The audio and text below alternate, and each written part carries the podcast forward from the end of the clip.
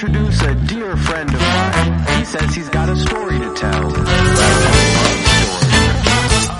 So here it goes.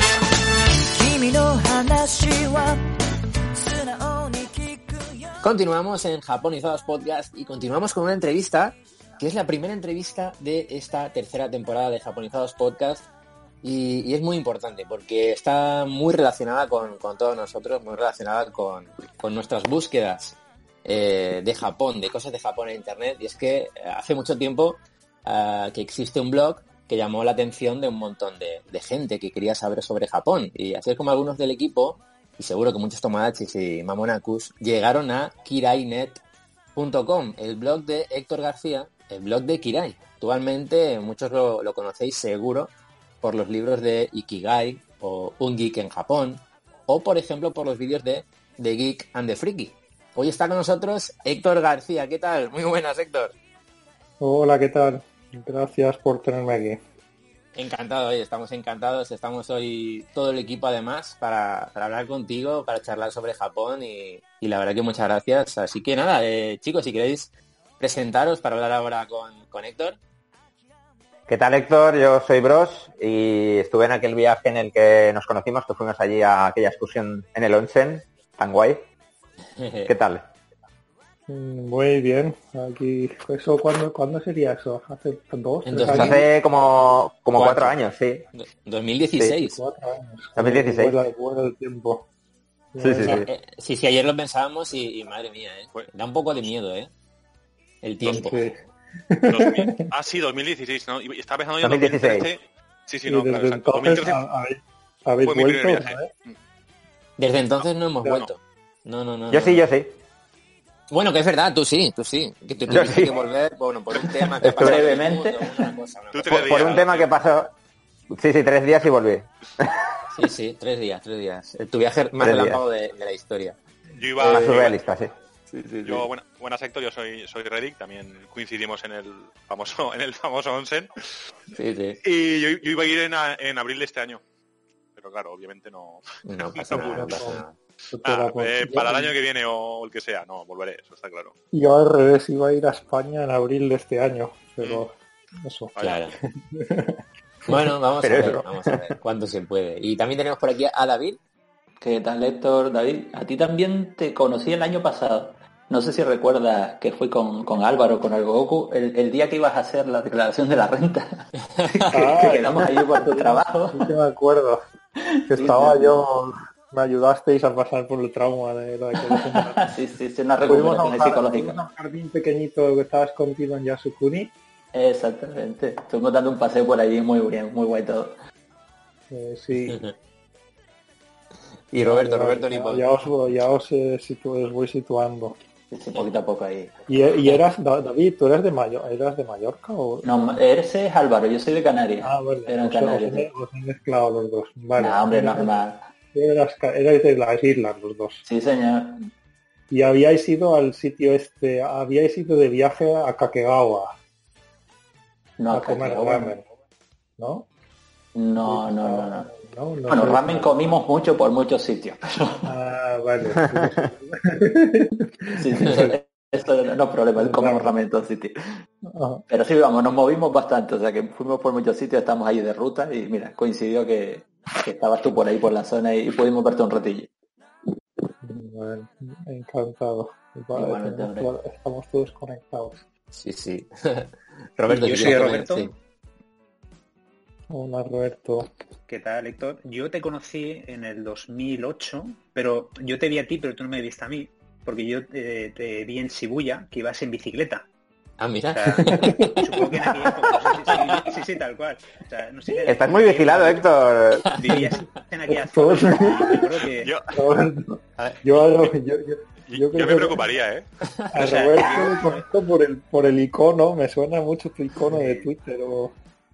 Sí, y yo, bueno, sí que es verdad que soy, eh, cuando era muy jovencillo, cuando empecé a iniciarme por Japón, eh, yo te tenía como un ídolo, bueno, sigue siendo un referente para mí. Yo recuerdo en el poli, en el Politécnico, en la aula de informática, el primer año de carrera, en esos descansos ¿no? que teníamos, y recuerdo que eso son hace ya muchos, muchos años, y me quedé, pues eso, atrapado con tu, con tu blog, Kirainet. Y luego poco a poco pues hemos he ido pues leyendo tus libros y tal, o sea que la verdad que es un placer, ¿no? Tenerte aquí y, y poder charlar un ratillo. Ya sabes lo que dicen, cuando te encuentras a tus ídolos, caen del, ¿cómo se dice eso? Mejor no conocerlos. Sí, sí. No te das cuenta, yo soy uno más como vosotros. Se puede caer un mito. se, puede, se puede caer un mito.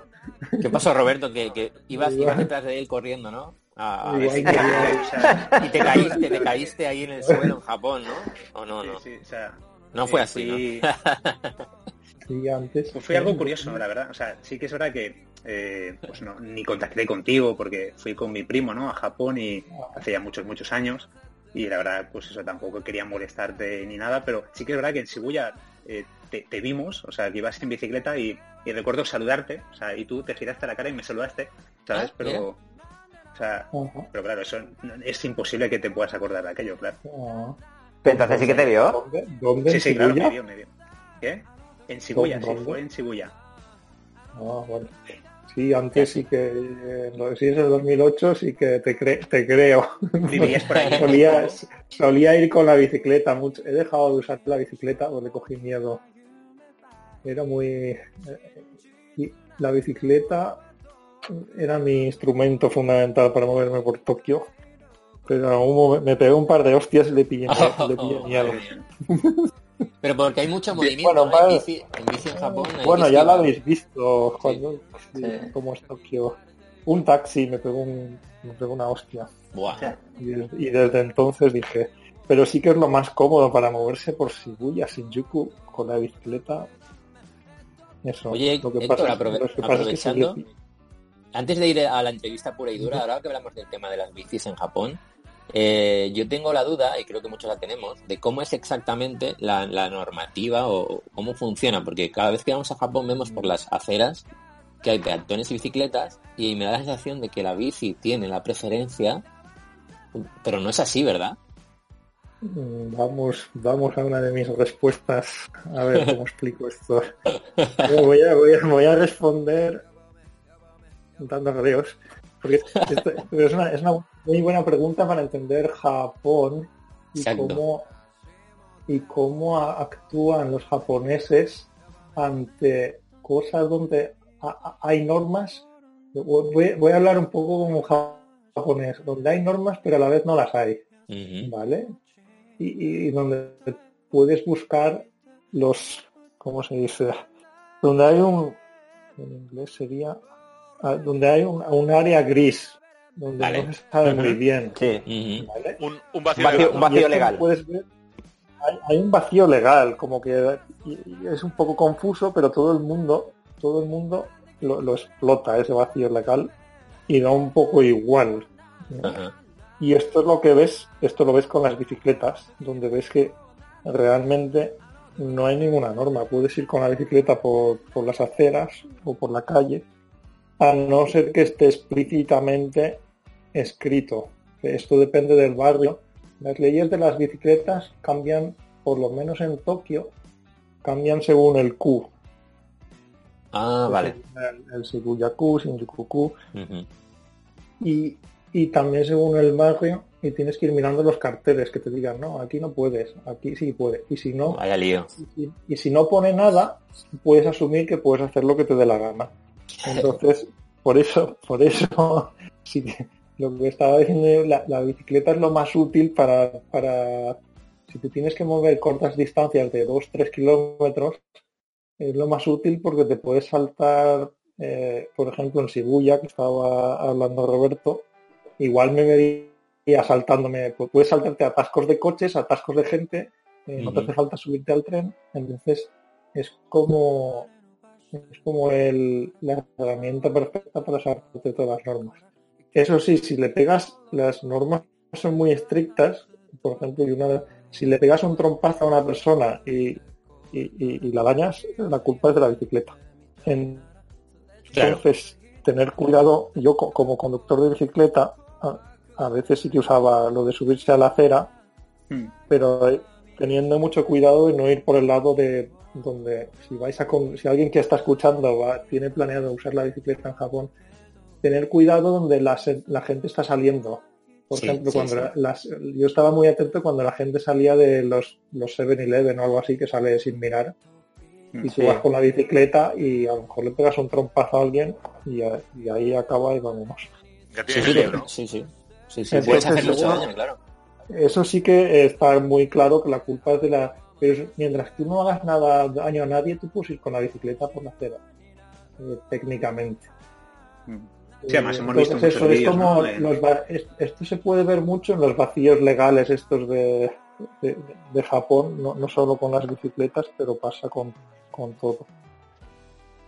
Y muy luego bien. hay muchas historias de, de gente, a mí, a mí es que me han parado a veces la policía con, cuando yendo con la bicicleta, de hecho por Shibuya, pero siempre que me han parado ha sido no por no porque estaba yo les daba igual eh, si estaba por encima de la acera o no Mm. o incluso saltando un, un semáforo rojo Mm. eh, venía la policía y, me, y, y- y te paran porque quieren ver si has robado la bicicleta o no tienes, vale, si tienes el, Vale. el- el documento que certifica que es tuya, ¿no? Eh, eh, efectivamente, que esto es sí. algo diferente a otros países que eh, aquí en Japón cada bicicleta, y esto yo creo que Mm. ayuda a que no, cada bicicleta pertenece a un, es como está matriculada. Claro. Sí. Entonces tú tienes que tener cuidado, por ejemplo, si estás usando la bicicleta de un amigo, tienes que cambiar la matrícula. Que Ah. por ejemplo, y ahora estabais mencionando el de Geek and the Freaky, eh, Sí. mi última bicicleta, de hecho mi bicicleta esta con la que me vería Roberto, Mm. luego se la vendía a Rodrigo Ah, y sí. tuvimos y tuvimos que ir a cambiar, no me acuerdo, ten- tuvimos que hacer el proceso de cambio de matrícula de la bicicleta. Mm. Madre mía. Como si Claro. fuera un coche, vamos. Claro, claro, porque Sí, eso es sobre un todo Héctor, está pensado por si hay que multar al dueño de la bici porque se la ha dejado aparcada en un sitio que no toca. Eh, Eh, sí, Sí, un, eso re- también. un- un responsable. Tiene que haber, tiene que haber un responsable. Claro. Esto también hay muchos trucos. Entonces, el, truco, el truco de la multa, eh, también la multa esta. Las multas estas son muy absurdas porque te ponen una pegatina en la bicicleta y, y tú puedes coger la pegatina esta. Bueno, no es una multa realmente, es un aviso. Ah, vale. Y puedes, puedes quitar la pegatina y la tiras a la basura y ya está. Eso, Eso, eso es muy ahí volvemos ¿eh? otra vez a eso. Eso es la- la picaresca, ¿eh? eh, ja- entonces, el mundo este de las bicicletas está lleno de cultura japonesa. Da, da para, da para podcast. Podríamos hacer un podcast entero de las Sí, bicicletas. sí. Es verdad. Si quieres saber cómo es Japón, mírate cómo son las normas de las bicis y qué es lo que hacen los japoneses con ellas, ¿no? Y así ya sabes cómo es Japón y cómo son los japoneses. Sí, Muy bien. sí, po- po- podrías analizar una sociedad solo con, por ejemplo, podrías analizar España por cómo usamos las bicicletas en las ciudades. Ya te digo, ¿eh? Sí, sí, sí. Hay- y otra pregunta, Héctor, así de improviso. Eh, nosotros aquí en España, de hace un par de años, eh, hemos tenido un boom de los patinetes eléctricos. Supongo que en todo el Ah. mundo habrá sido así. ¿Cómo está en Japón? ¿También se ven muchos patinetes eléctricos? ¿Son más Mm, reacios a llevarlos? Yo creo que no, no, no. Aquí No, no, ahí digo no se ve mucho. Yo esto lo vi cuando estuve, estuve en Los Ángeles en noviembre el año pasado Mm. y sí que estaban por todos los lados. Pero sí. aquí en Tokio no están saliendo ahora bicicletas eléctricas que las puedes compartir. Igual las puedes pillar con el con la Suica, con la Suica, con, Mm. con- entonces, Ah, bien. Mm. puedes ir a un aparcamiento de, de bicicletas de estas compartidas, tocas con la suica y, y puedes usar la bicicleta y moverte por Tokio y luego la dejas en otro aparcamiento de estas bicicletas y luego pa- pagas eso, pagas con la suica, entonces es muy fácil de usar, no tienes que, es como subirse, y esto igual, lo que pasa es que te tienes que registrar primero, entonces para, para viajeros igual funciona, así no, así no tienes que alquilar bici ni nada, Pues pero eléctricos no. Los patinetes es que tienen un peligro. Buah, eso sí que es más peligroso que las bicis. Pero bueno, ese es otro tema. También Bueno, da para vamos, podcast. Vamos con la entrevista, va, vamos con la entrevista ya. Sí, hombre, esto puede haber sido un micro podcast, ¿eh? O sea, Totalmente. patinetes y bicicletas con Héctor. Totalmente. Sí, sí. Bueno, pues eh, hace poquito, hace unos, hace unos minutos, hemos estado hablando contigo de que eh, vas a cumplir 16 años en Japón, que se dice pronto. Pero, pero bueno, ¿cómo empieza tu contacto con Japón? Yo he estado mirando por ahí que, que Dragon Ball en el año 89 puede que sea casi tu primer contacto con la cultura japonesa o antes de eso había algo más, Héctor. Mm, Yo diría que, no sé, para, intento rememorar, yo creo que Dragon Ball sería la primera pieza de cultura o contacto. Y bueno, la- las videoconsolas, pero yo no, yo no tuve Dragon Ball, la primera videoconsola que tuve super- fue la Super, Super Famicom, la Super NES. Ujú. Sí. Y eso tuvo que ser en el año, en España, la Super, Super NES, en el año Sí, 92. 92, por ahí. 92. 92. Sí, yo creo que la tuve un año antes de, después de que saliera. Eh, entonces, Dragon Ball, yo creo. Y también me causaba mucha curiosidad verlo en el mapa. Cuando miraba un atlas, si no recuerdo cuando era niño, mi- mi- mira, abrir un mapa y ver el país este que estaba a tomar por una- a tomar por saco. Estaba Tan lado. apartado. Tan me, apartado. me causaba curiosidad, ¿no? Como el, el plátano allá. ¿y esto qué es? Porque veías China y, y Japón, y, es- y Japón estaba ya en el, el mar Pacífico, estaba como... Entonces por eso se me quedaba, no sé. Qué curioso, o sea, Y puede te- ser, y además, y además justo eso, y además justo eso, el estar tan aislado puede ser una de las claves por las que Japón es como es también. Eh, sí, de hecho lo, lo es, estar tan aislado, Mm. isla, cultura de isla. Porque Héctor, Y Eh, bueno, Dragon Ball, sí, Dragon Ball era como mi obsesión. Yo creo que la obsesión de todo, de toda Sí, nuestra sí, generación, sí, un poco. vaya. Sí, sí, todos nosotros, ¿eh? No sé, Héctor, ¿tú viviste la, la época de las fotocopias de Dragon Ball que se vendían en Sí, todos por lados? supuesto, por supuesto. De hecho, todavía curioso. las, es de las- es de- todavía las tengo. En la cultura de las fotocopias es... Sí, claro. De, de hecho, yo era de los... Yo dibuj- di- dibujaba... di- Yo dibujaba... Me, me ponía a dibujar Ah, eh, son, son, Go- son Gokus y luego los luego los fotocopiaba, claro. hizo de negocio. Mercado negro ahí.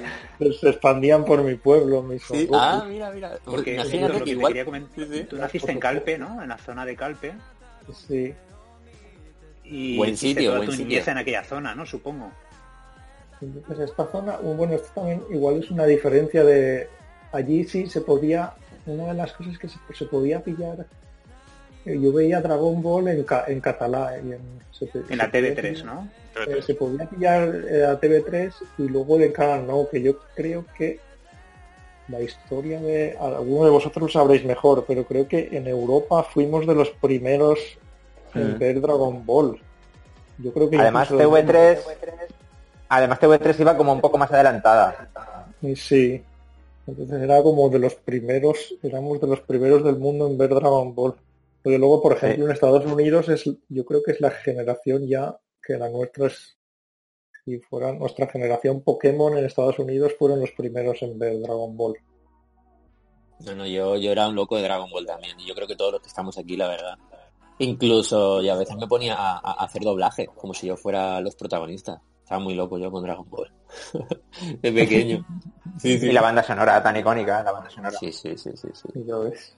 Entonces estamos en el año 91, por ahí, ¿no? Ya tienes la Super Nintendo y en el año 92, bueno, en el 93 empiezas a programar en, en Basic, con unos 12 años. Ay, no. Sí, antes de programar, de- pero ves esto, Más o menos por ahí, ¿no? Yo creo que es una, yo lo que quería, no sé, no sé vosotros también, yo lo que quería era programar, lo que me atrapaba eran los videojuegos, yo lo que quería era programar videojuegos. Qué guay. Lo primero que, lo primero que intentaba jugando con, de hecho era más, era más fácil en aquellos tiempos que ahora. Anda. Ahora si quieres programar, ahora si quieres programar videojuegos es un tinglao. Es como, como lo que comentabais antes de grabar un podcast, tienes que juntar mil piezas. Claro. En aquellos tiempos escribías, te ponías a escribir 20 30 líneas de código en Quick Basic y ya tenías unos, ya tenías píxeles en la pantalla, podrías darle un- al podrías darle a las teclas y disparar, entonces podrías crear tus propios pues ni, yo no lo llamaría ni juegos, ni, ni- ni- ni experiencias interactivas. ¿Y qué tenías para pa- programar? ¿Un, un MSX? ¿Un, un No, Amstrad? PC, yo nunca yo creo que era como retrasado en todo esto. Yo empecé con, con Windows. Ah, con en MS2. MS, MS2. Claro. Con un 386 o un 286 o algo de eso. No, era, era, un, era un Pentium ya. Ah, un Pentium. Ah, bien, bien, bien. Que me, me acuerdo eh, de los Pentium MMX. Sí. Ah, los Sí, sí. es, que este, es, que, es que este es MMX. eh. Es una- era como un, dis- un distintivo de... de la élite. Vaya tela. Ay. Oye, y Héctor, una cosa, porque qué curioso, ¿no? Que te empiezas a fijar en Japón con el, con el Atlas, con el, con el mapa, ves Dragon Ball, empiezan a gustarte los videojuegos, la Super Nintendo, y de alguna forma estás muy conectado con Japón. Eh, pero ¿en qué punto es en el que piensas que quieres ir a Japón? ¿O eso fue mucho más adelante? No, es que eso no, no es inten- no fue intencional nunca. Ah. De Ah, hecho, yo, lo veía, vale. yo lo veía como... Claro, ahora, ahora lo, lo vemos todo como más posible, Claro. pero yo creo que para vosotros, yo lo veía como algo imposible. Yo lo veía, Sí, yo lo sí. veía como, también lo de- yo lo veía como, pues igual nunca en mi vida podré ir a Japón. Como si fuera otro mundo, ¿no? Que está muy Sí, lejos. de hecho, de hecho en los años 80 era muy difícil. Era Sí. solo gente, era mucho más, ¿cómo explicar? Sí, eh, o sea, para, para poder ir a Japón, el coste de un vuelo comparado con la renta que teníamos en Mm. España era algo Sí. astronómico. Sí, era muy caro. Podía ir gente o con mucho dinero o que iba por trabajo, vamos. Eh, Sí, es sí, eh, gente con muchísimo dinero que eran, eh, o, o lo que dices tú, por, por, por negocios. Sí. Pero Sí, a sí. luego, mejor- Héctor, hay que reconocer que gracias a ti eh, tú has hecho posible que mucha gente piramos la posibilidad real de poder ir a Japón.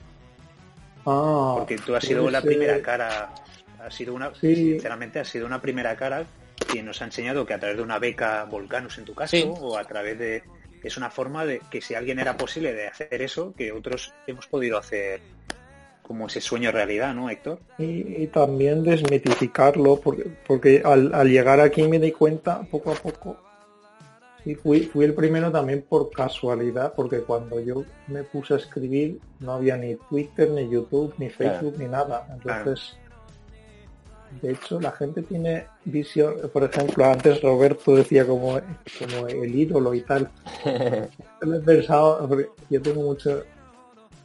A ver, la gente dice, no, es que el blog de Kirai era la hostia. Y tampoco, si ves, si ves lo que escribía al principio, eran, eran, chor- eran chorradas. Eran, eran- era a lo mejor un blog post con una foto Sí. y, Y una pequeña y ya frase. está. ¿no? Sí, Sí, pero sí, fuiste el primero y- pero, pero era, esto era, si, si lo ves, esto es lo que hace la gente ahora en Facebook o en, o en Instagram. Mm, Entonces, era como que, sí, era como que era el primero que creé este estilo de, de empezar a poner, Claro. eh, claro. o, escri- o escribir en un blog como un trave, un travelog, Mm. y luego se, se empezó a extender el estilo este. Sí, claro, la gente que te encontró en esos comienzos, pues para, para esa gente eh, era como una forma de ver Japón, de, la- de ver la realidad de Japón, y porque de veía fotos, claro. desmitificarlo, porque Claro. tampoco lo- luego durante estos años vosotros lo sabréis mucho mejor que yo. yo yo vivo aquí pero vosotros sabéis cómo organizar cómo viajar aquí yo creo que es incluso más fácil yo esto es lo primero que empecé a decir que no hay que tenerle miedo a Japón porque es mucho una vez aprendes a mover a Japón Sí, es, estoy seguro que es mucho más fácil viajar por aquí que por que por la China por supuesto a mí me parece, me parece más fácil Japón que España para moverme a veces. ¿eh? Efectivamente, A mí me ocurrió- yo si, si tengo que ir al sur de España, me tendríais que ayudar vosotros. Pero ¿qué, qué autobús me tengo que subir aquí? Sí, sí. En Japón Justo me ocurrió- muy claro y muy bonito. Sí. Justo me ocurrió este año, que fue la primera vez que, que me movía yo solo por Japón, que me di cuenta de eso, que después de dos viajes que había hecho, yo llegaba allí y me sabía mover perfectamente, aunque fuera la primera vez que iba solo. O sea, me, me Sí, sorprendió sí, la sí. facilidad con la que te puedes mover, no hay ningún momento en el que te sientas perdido o inseguro. O sea, es una pasada. De, de hecho, moverte eso, la maravilla que yo digo siempre es que te puedes mover aquí solo, casi sin ayuda Sí, y, y- y sin- y sin tener un coche. Que esto Correcto. es lo, ma- que en otros países pues necesitas un coche o depender de autobuses con Sí, horarios eh, raros. en Estados Unidos, si no tienes coche, prácticamente no, no eres, no existes. prácticamente. sí, sí. Está todo tan lejos, es todo tan grande, madre mía. Pero en Japón, con el transporte público, sobre todo con los trenes bala y, y el metro, sin problemas, los autobuses. Sí, sí. Porque Oye, te voy a- Sí, sí, Roberto, continúa. Digo que antes de ir a Japón, eh, ¿tú seguías a alguien que había hecho lo mismo que hiciste tú? ¿O, o cómo fue? No, Porque yo sí porque que me es que acuerdo no, es que- como eh, yo descubrí luego sí que había creé nada más llegar lo que hice empecé a montar unas mon- unas quedadas de españoles que todos tenían no era no era que yo fuera el único había muchos otros españoles bueno muchos no sé porque recuerdo las quedadas que hicimos y éramos las primeras éramos 20 o 30 Ah, y todos tenían blog. Entonces yo creé como una microcomunidad en la que conocí muchas. De hecho, tengo muchos amigos ahora que conocí en esas. Claro. De, de hecho, Ale, Ale Pepino lo conocí en una de estas quedadas. Y él también bloqueaba desde. Claro. Sí, no sí, sé, sí. de- incluso antes que yo, no sé. Yo creo Sí, que lo nosotros- conocí yo recordaba- de ti. Claro que cuando entrabas a tu blog tenías a la derecha o a la izquierda, ya no recuerdo muy bien, como una especie de perfiles Eso que es. estaba Ale Pepino, estaba Alain Kuhn, había Sí, sí. Flappy, Estaba Fer Martin, un tal Fer Martin que yo no sé nada de él. Madre Y ahora está, de hecho ahora está, eh, era Da- David decía que está las, fue a las Canarias, Sí. volvió Anda, de, Lo encontré un día comiendo en un restaurante. sí. Miré al lado y lo vi ahí, digo. O sea, yo recuerdo pues, que había un montón y me acuerdo que ibas entrando al tuyo, luego cuando te leías ya todos los posts que habías escrito pasabas al siguiente, o sea, era como Sí. no parabas, ¿sabes? Era ahí la rueda de... Sí, No que sé, esto, yo- era, era bon- esto se ha perdido con las redes sociales. Bueno, ahora supongo que ahora está en el mundo de las redes sociales, pero se ha perdido un poco esto. Las redes sociales como que de repente estás conectado con miles de personas, pero en el mundo de los blogs había como un poco más de... Pausa. explicarlo, pero era, era, Sí, era más familiar, era, ¿no? Héctor, también. era más familiar. Por eso me, est- me está gustando esto del Discord, es más familiar. claro, claro. Además es posible que en aquella época, claro, como no había redes sociales, el tema de difundir blogs o encontrar blogs era como más complicado, no complicado, pero sí difícil. Sí que tenías que dedicarle un tiempo a localizarlos, ¿no? Y a, y a poder conectar con ellos. Sí, había boca a boca, lo que decía, creo que lo que decía Roberto ahora de que estaba en el tenías que mirar en el bloque el Mm. bloque roll que se llamaba ibas ibas mirando y ahí ibas haciendo clic clic Mm. saltando de unos a otros y así es como se fue creando yo creo que esta la primera comunidad de, de eso de blogueros japoneses españoles Pero según me comentas, más o menos el núcleo aún sigues en Japón, ¿no? La gran mayoría. no Ah, ¿no? Ah, bueno, esta pregunta no sé, igual hay, no lo sé, Mu- muchos sí, muchos otros no. Hay mucha gente que que se fue. Que claro. Yo creo que la Sí, mayoría no, se fue, la mayoría se fueron. Lo que pasa es que te acuerdas solo de los que están aquí. La mayoría al cabo de unos años la vida. De hecho, la mayoría de la gente que conoces al cabo de un año, cuando se acaba, se, se- se vuelve. Otra Eso- Eso me suena, lo habéis comentado alguna vez en algún vídeo de... En Gordo, Freaky ¿no? lo han comentado, sí. Sí. Entonces da un poco de penita, pero bueno, yo- pero bueno, no sé, es como la, la vida, ¿no? Mm, sí, sí. Si la vida te va llevando. Y luego hay gente que sí, los que estamos estamos aquí más de 10 años, que somos yo creo ya los dinosaurios de Tokio, o, o- o de, en caso de Ale Pepino, dinosaurio de Fukuoka. Qué grande, Ale Y- Pepino. Hombre, Sí, sobre todo supongo Héctor, los que habéis hecho familia allí, ¿no? Y os que os habéis arraigado ya más a lo que Sí, es la... esto, esto ayuda mucho. Claro, claro. tener, porque mujer japonesa. El tener Eh, una sí. mujer japonesa, el arraigarte ya más a la cultura y al país. esto a veces lo pienso, a veces si, si incluso sin mujer japonesa, si estuve, estaría aquí o no. Pues yo creo que sí no. que estaría, yo- no, igual estaría en algún otro lado. Claro, ¿tú te planteaste alguna vez, cuando ya llevabas años, irte de Japón en algún momento? ¿Se te ha pasado por la cabeza o no? Eh, sí, en momentos bajos, ¿no? Como dices, ostras, a la mierda. Ya. Entonces, Un poquito, ¿no? El momento este de cuando ya llevas un tiempo y se rompe un poquito ese, ese enamoramiento, ¿no? eh, sí, Durante- esto hay un montón de momento, al chistes. menos. pero- Hay un montón de chistes y memes en internet, ¿no? Las fases del... Sí, Esto yo verdad. creo que también lo vives como viajero, ¿no? La- las, Sí. las fases del, del gaijin, que llegas y es todo beautiful Japan, ah, Japan is amazing, y todo es perfecto. Sí, yo lo he vivido, Héctor, yo lo he vivido. Sí, sí. En- y luego ya empiezas a ver otras caras. Y Exacto. especialmente si vives aquí, que te toca, te toca pasar todos por los días. eh, Claro. en, en base a eso, yo te quería hacer una pregunta. eh, mm, a ver si me podías decir, por ejemplo, una cosa que después de 16 años que llevas ahí, que te sigue sorprendiendo o que te o que te, no sé, te sorprende o te, que te gusta para bien del país y otra para mal. Porque, por ejemplo, vos- vosotros tenéis una sección que a mí a nivel personal me encanta, que es Dark Japan, Sí. que, es que- Vale, que- pues que- que- que no todo es maravilloso en Japón, que tiene sus, tiene sus cositas malas. Entonces, ¿hay, hay algo que, te- que después de 16 años te siga chocando, siga diciendo, hostias, mm, ¿cómo, cómo sois con esto? ¿Cómo, En plan, yo por aquí no, en plan, yo por aquí no paso. ¿no? claro, Dark sigo, Japan. sigo sin entenderlo. Ay, es que por- si empezamos con el Dark Japan, me voy a poner aquí No, en no, plan no. negativo. El Dark Japan, de hecho, eh, mi nuevo libro que, que, que termine, que saldrá creo en octubre. Hay, hay un capítulo entero de Dark Japan. Ah, sí. Se llama, se llama Exclusiva. así. Haz promoción, haz Dark promoción. Ah, luego me da, me da cosa. Yo soy muy de que me da cosa hacer promoción. No, Dale, Pero- dale, dale. No sé cu- cuándo saldrá el podcast este. El Sí. 7 de septiembre. El 7 de septiembre. Pues no sé, igual todavía no está. En algún momento estará en, en Amazon, saldrá. Se va a titular la, la magia de Japón, el libro. Y será como una. Yo, yo lo veo como una segunda parte más. No sé, más.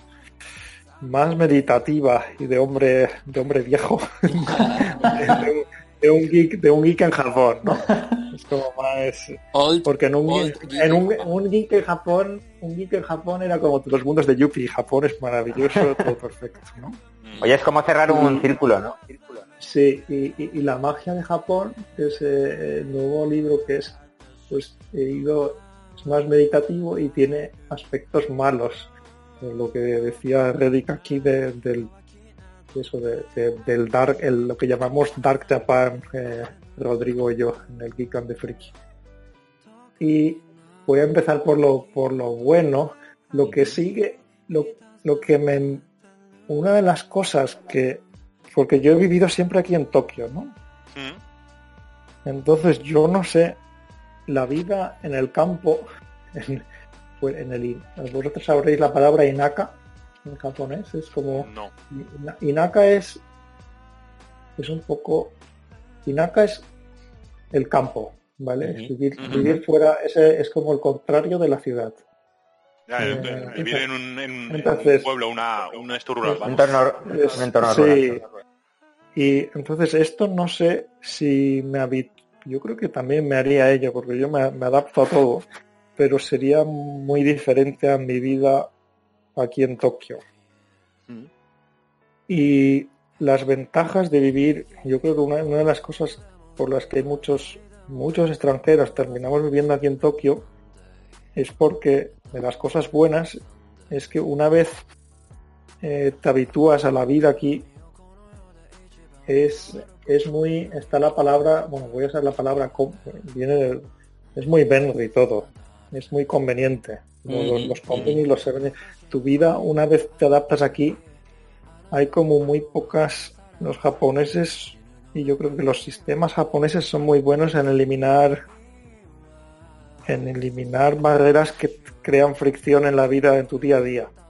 Incomodidades. Claro, Lo ¿no? tienes todo muy cerca, ¿no? Siempre. Efectivamente, está todo como a mano y como que no te tienes que preocupar de, de no te tienes que preocupar de chorradas que en otro que, que luego so- estas chorradas solo las notas cuando vuelvo a España, por ejemplo, digo, anda, mira, aquí me tengo que preocupar de esto. Claro. Mm. Aquí, si vives en el centro de Tokio, pues eso lo, lo tienes todo a un paso de casa. Y, por ejemplo, yo aquí nunca me he planteado comprar un coche, pues es una Claro. preocupación menos en el que tienes en la, en la, en la cabeza. Tienes eh, Claro. la tienda 24 horas, el Combini, eh, lo vas a tener al lado.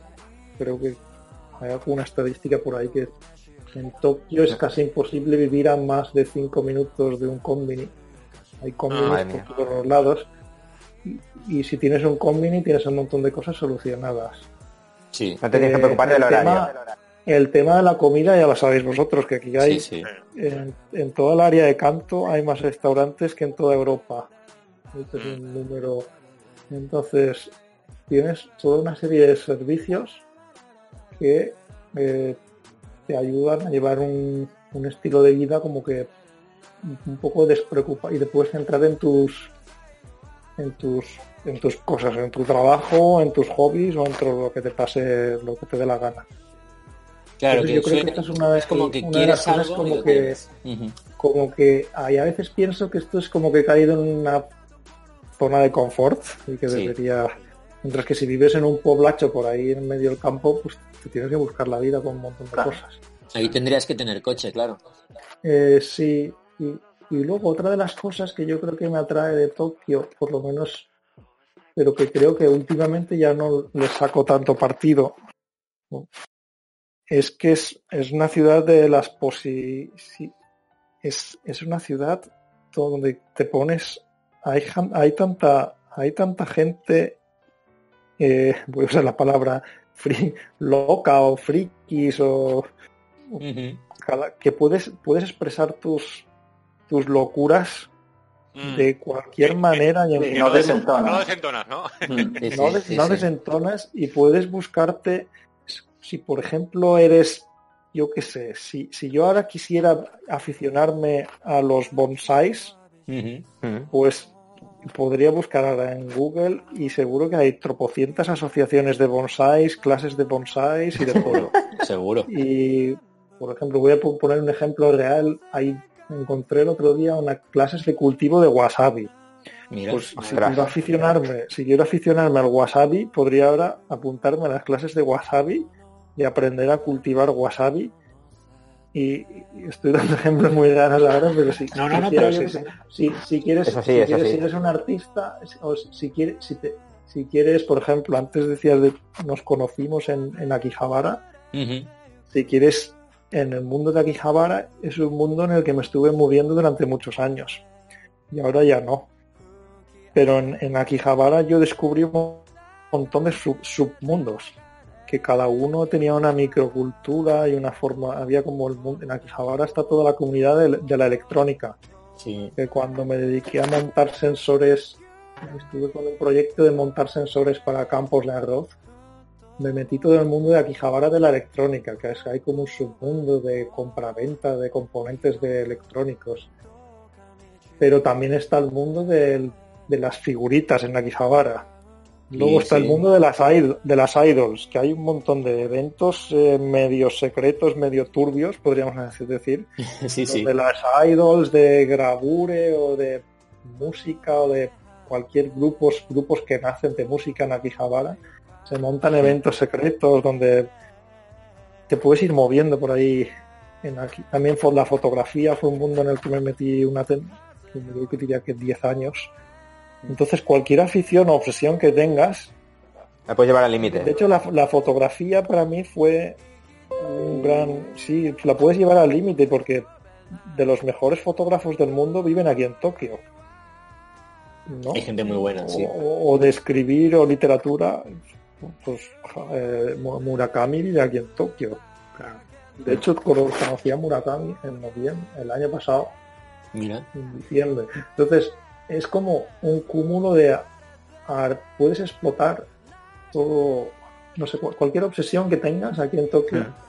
Mientras que antes comentabais mi vida, esto si contrastas con mi vida en Calpe, estaba muy claro a- al cabo de al cabo de un tiempo mi, mi, mis conocimientos o mi o mis posibilidades estaban limitadas por por, Por tu mi entorno. ¿No? Al final yo ya no, yo ya tenía, teníamos todas las fotocopias de Dragon Ball del pueblo Mm. y, y ya me había absorbido los tres libros de Basic que había en la biblioteca del pueblo y no había ninguna otra persona, había solo a lo mejor otros dos chavales que programaban en Basic y ya está, pero no, ahí nos quedábamos.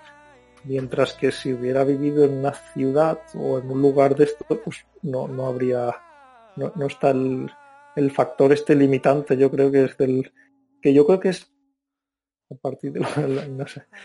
Esto, esto yo creo que es importante si quieres descubrir nuevas cosas o posibilidades en tus hobbies.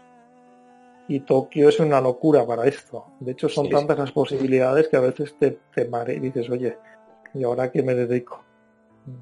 Es un poco abrumador. Termino- Sí, sí, si me sí. encontráis la próxima vez cultivando wasabi dentro en las afueras, en las afueras de Tokio, no os asustéis. Pues oye, se- se- se- seguro que Bros iba contigo de aprendiz. Sí, sí. Yo sí, yo sí, yo estoy, yo estoy en una, yo estoy en una época muy loca. Yo, me, pues ya estamos todos igual, estamos en la crisis de los 40. Vale, Sí, sí, sí, totalmente. sí. Una Yo, terminé viendo viendo vídeos de wasabi en el YouTube. Que sí, es que muy lo del wasabi. Héctor, yo, Yo estoy- Vamos a, vamos a- Yo empresa- estoy, Chicos, vamos a montar una empresa Sí. en Japón dedicada a el wasabi. Sí, La primera Sí. empresa del mundo montada por españoles, ¿vale? Y va a ser el mejor wasabi de la historia. Oye, pues... yo siempre lo digo, yo siempre lo digo, estoy en una época en la que estoy buscando viejecitos que vayan a morir solos, sin descendencia y que tengan miedo a, que se pierda eh, su, su arte milenario para ser, para ser aprendiz y, y divulgar el, el arte.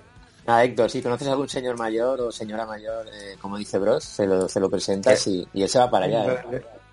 Sí, sí. De hecho, ahora, por ejemplo, que hablábamos del INACA, de- del, ca- del campo. Eh, si quieres vivir en Japón, en el campo, los alquileres están los alquileres son baratísimos.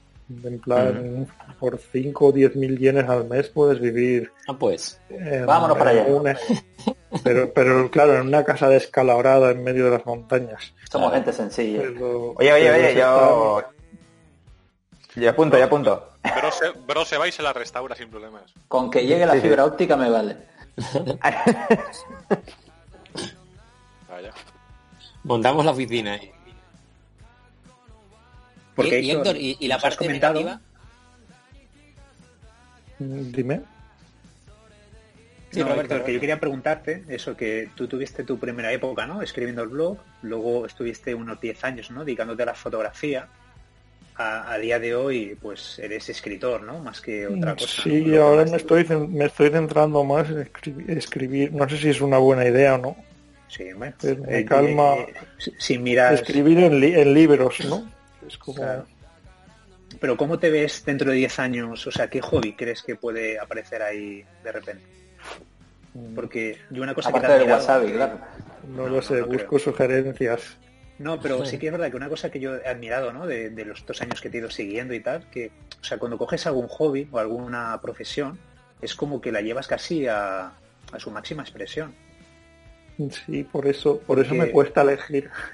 Claro, porque en el tema Estoy de la en, una sea, época, eh, estoy pensando en volver a emprender.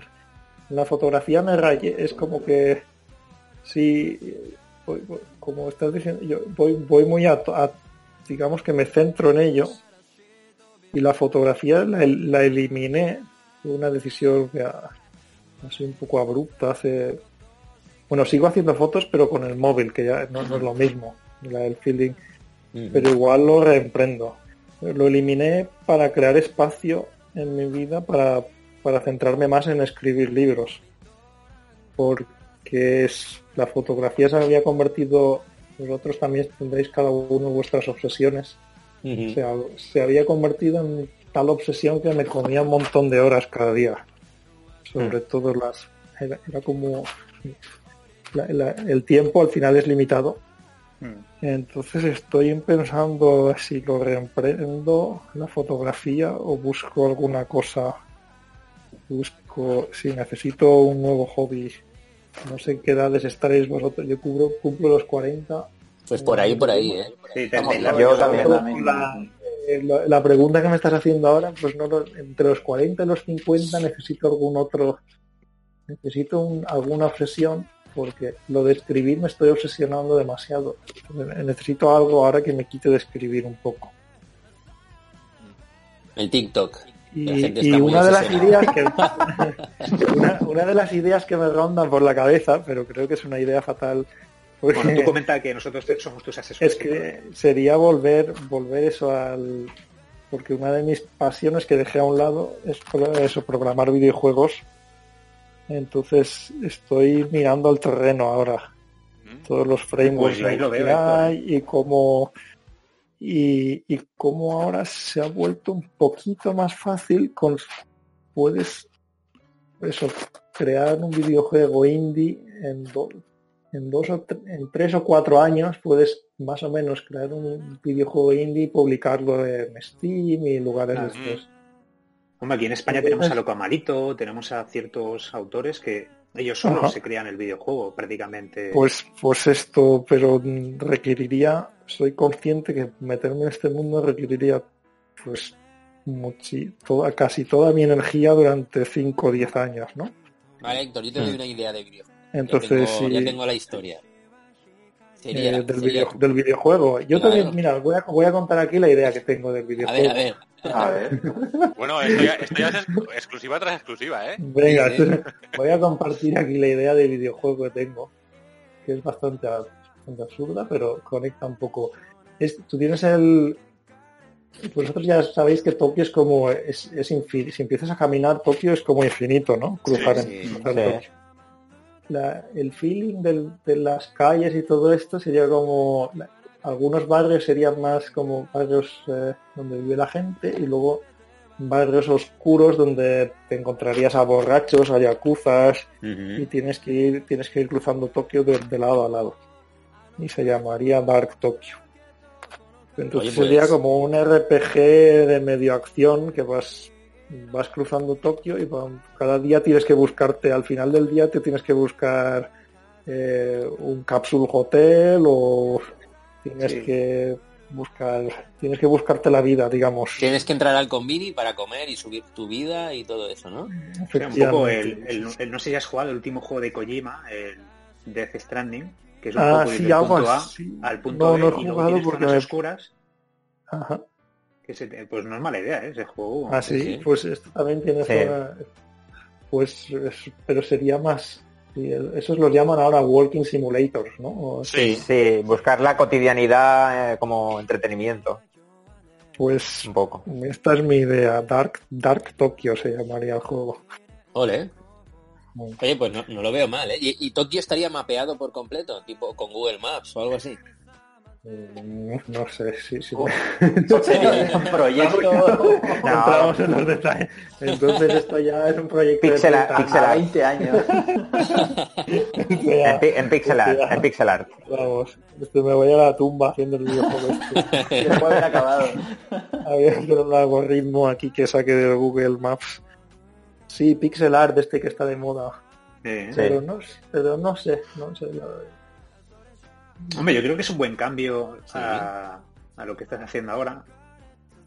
Lo único sí que es verdad que eso te va a crear que te Sí. quedes encerrado en... O sea, bueno, ho- hoy en día también se puede programar desde una cafetería, o sea, no hace falta que estés ahí en tu cueva programando, que hoy en día la libertad de los portátiles y... O Roberto, que puede, Sí. quedar, puede quedar con Kojima y lo hace mano a mano. Mm, Sí, esto es Colima. Porque claro, este tú al fin y al cabo, eh, tantos años en Japón, eh, tantas, eh, porque tú ahí en Japón serás, tendrás un cierto renombre. Eh, has, has tenido la oportunidad, ¿no? De conocer a, a- a gente, a mejor no Kojima, porque son gente demasiado inaccesible. No, en Square Enix sí co- conocía directores de Final Fantasy, de- de- los que llevan equipos de ingeniería, de programación, sí. Ujú. Mm. Pero o sea, que contactos debes no- tener, Héctor. O sea, pero no, en- no me he metido en el mundo. Si comparas con gente que se ha metido en el mundo, no soy nadie. Pues como Claro. en la fotografía sí que me metí hasta hasta dentro dentro. Oye, Héctor, y una, y una pregunta. a Ahora que, ahora que hablamos del mundo de, de contactos, mundo laboral, ¿cómo fue eh, entrar en el mundo laboral de Japón? ¿Y cómo ha sido tu evolución en estos años? Eh, ¿Te ha sido muy difícil? Eh, ¿Has encontrado muchos problemas para ir cambiando de, de entorno laboral? ¿Cómo ha mira, aquí vamos a, vamos a empezar a soltar un poco de Dark Japan. Vale, va, va.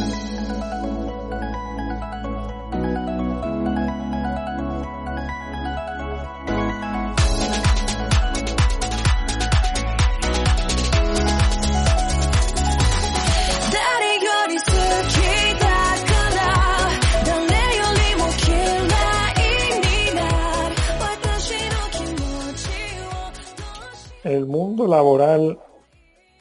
de- a ver por dónde empiezo. A ver, explicando. Puedes Ha cambiado, si quieres. voy, voy a, voy a centrarme en Tokio, ¿vale? Vale, Porque es, vale. es el mundo que ha, ha cambiado mucho y se ha abierto.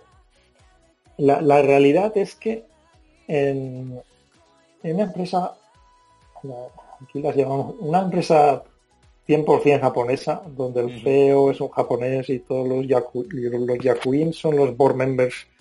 Todos los board members son japoneses la cultura en una empresa japonesa es para un extranjero sí puedes conseguir un trabajo y si eres en el mundo es donde más probabilidades tienes es como software el mundo de, de la ingeniería pero vas a te tienden empresas vas a terminar yo conozco muy pocas historias de De que acabe bien, ¿no?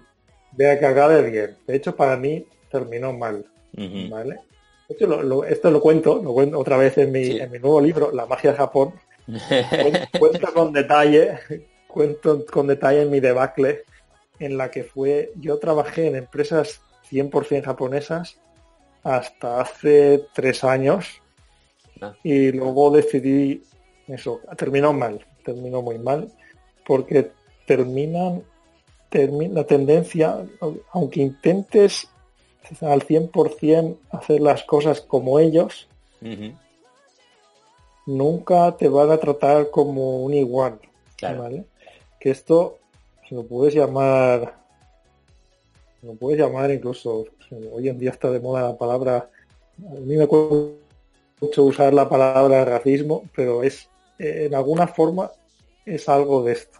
Puedes hablar japonés igual que ellos, escribir igual que ellos, trabajar igual que ellos, Claro. pero te van a tratar como un yo diría que la forma de tratarte es como es como si fueras su mascota no te, te empiezas a dar cuenta de cosas al principio eres súper feliz oh mira me me, apun- me me invitan a todas las fiestas me tratan como un rey y eso mola mucho porque es son tus primeros meses en Japón y tú no te, enti- no, no te enteras mucho porque tampoco entiendes japonés y no te enteras lo que está pasando. Puede ser, Pero lo- Héctor, que lo sea que- algo como que les gusta, les gusta enseñar que tienen un extranjero. Eh, les gusta les gusta enseñar eres como la mascota como el perro. El objeto exótico. Sí, el objeto exótico ah mira tengo un amigo gallín o en nuestro equipo hay un gallín Sí, sí. qué.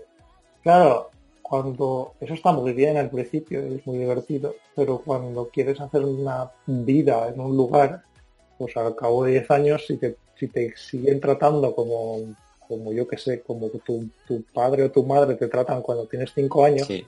y tú lo que quieres es pues desarrollar una carrera en ingeniería, pues pues no mola, digámoslo así. Y empiezas a notar cosas como que como un montón, un montón de cosas que os podéis imaginar y es como que te empiezan a te empiezan a hacer el hijime y a marginarte, básicamente.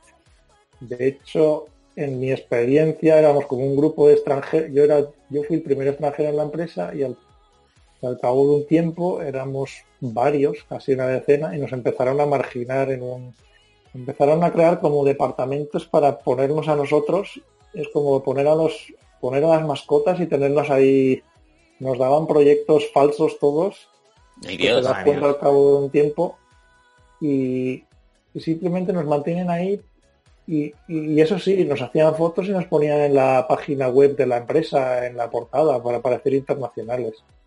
Hmm. Entonces, es un poco de, es un poco de chiste todo, pero, pero esa, y no conozco, no sé quién lo ha dicho antes, no conozco a mucha gente que, la, que le haya ido durante muchos años, sí, puedes pensar que te va bien, pero al final, final, final, no conozco a mucha gente que esté 100% satisfecha y feliz trabajando en este tipo de empresas.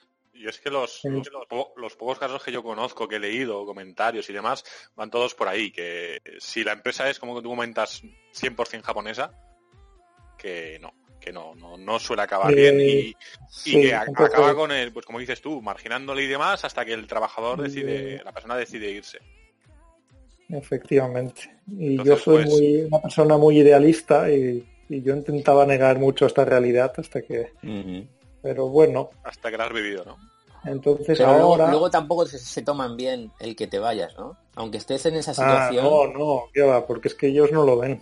Claro. Ellos, ellos se piensan que, entonces ellos además se sienten traicionados porque se piensan que te están dando trato favorable y, y- y- y tú lo que quieres es lo contrario. Yo es que no quiero trato favorable. Claro. Quiero ser uno más. Quiero- quiero ser uno más. Yo quiero luchar por los proyectos o quiero desarrollarme Sí, como persona pero- ¿no? y como trabajador. Efectivamente. Entonces esto... Pero ahora se ha abierto todo un mundo de posibilidades en Tokio porque hay un montón de más de empresas que son pues América o dirigidas por extranjeros aquí en Tokio. Y, y la forma de trabajar en estas empresas y la cultura es mucho más abierta.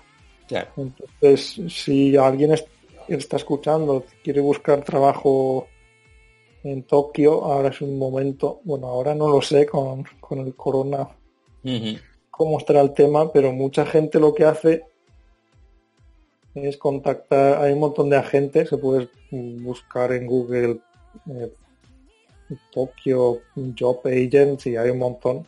Les mandas emails y te van a llenar, te van a llenar el inbox de tu email con ofertas de puedes empezar a hacer entrevistas de forma remota en inglés. El inglés sí que es fundamental más que el japonés.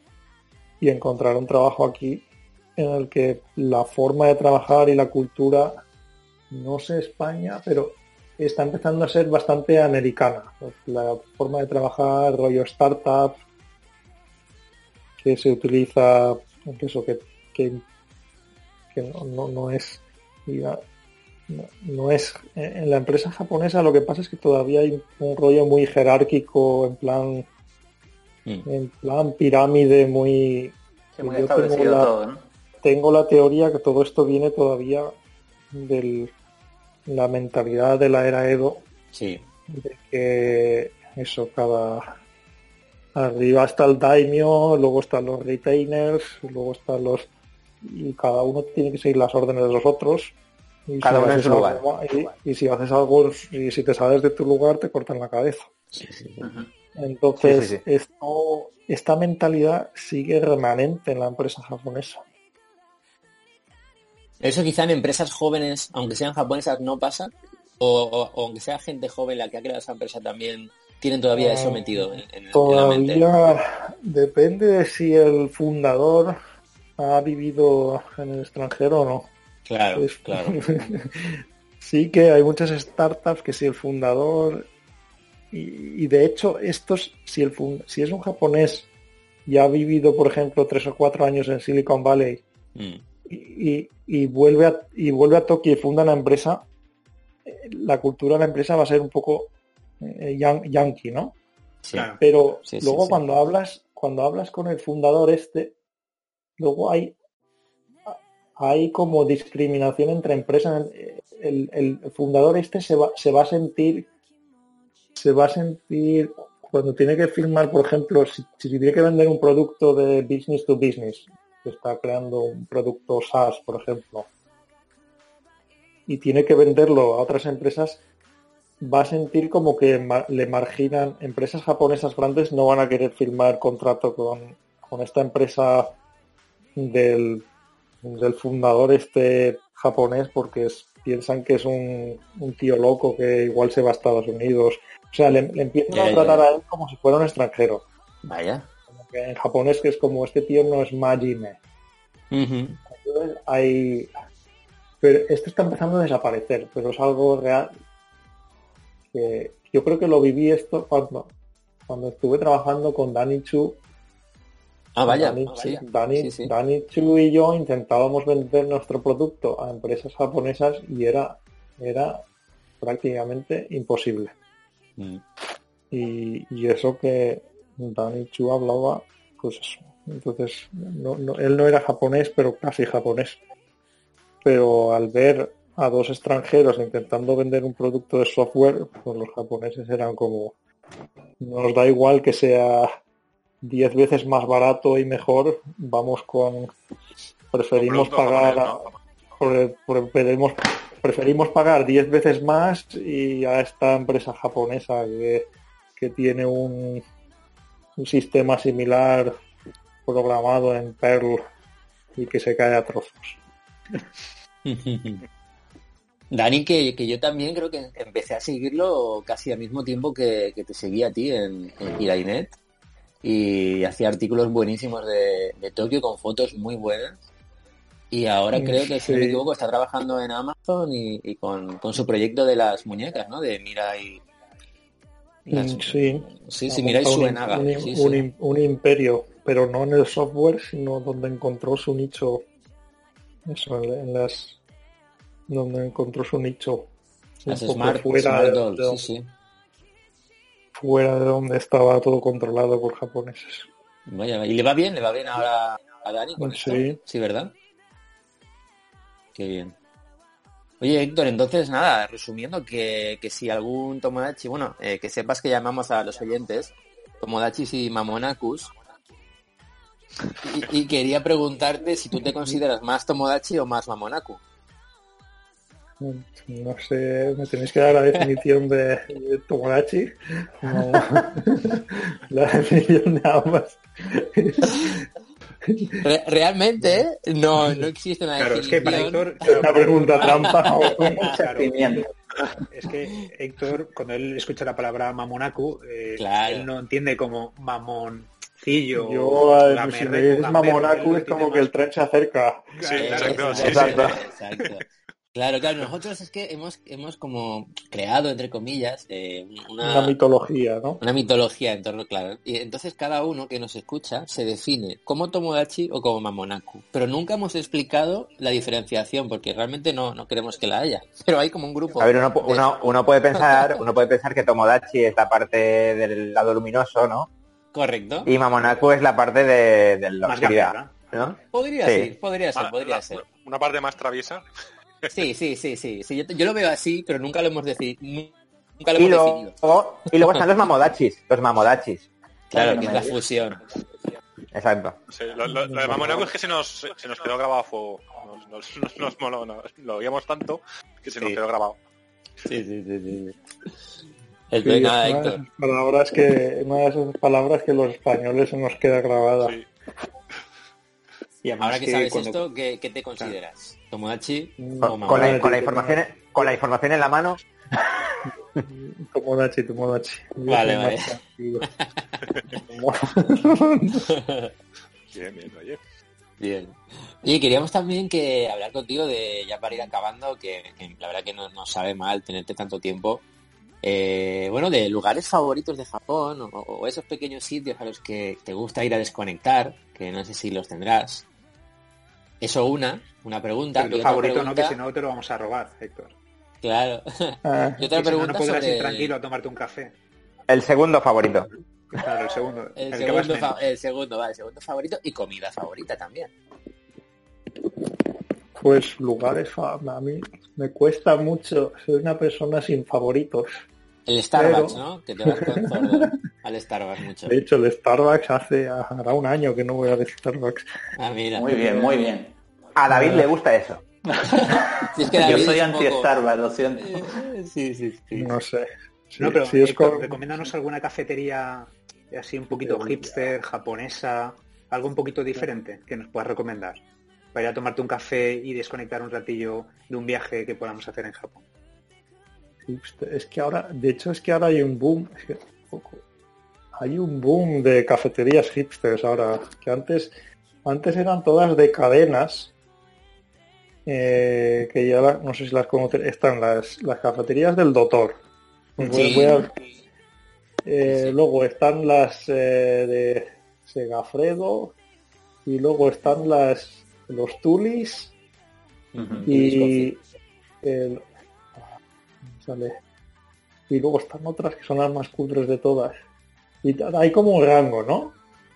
Y, y según en la que te metas te van a cobrar el café más de entre 200 y pico yenes hasta el Starbucks que va a ser la, más cara y ahora aparte de estas cadenas de, cafe- de cafeterías están saliendo lo, que decías ahora de cafeterías de estas hipsters que al principio había tres o cuatro por Harajuku pero ahora hay por todo Tokio, es como el nuevo, yo creo que es un, gran negocio por todo el mundo, las cafeterías hipsters.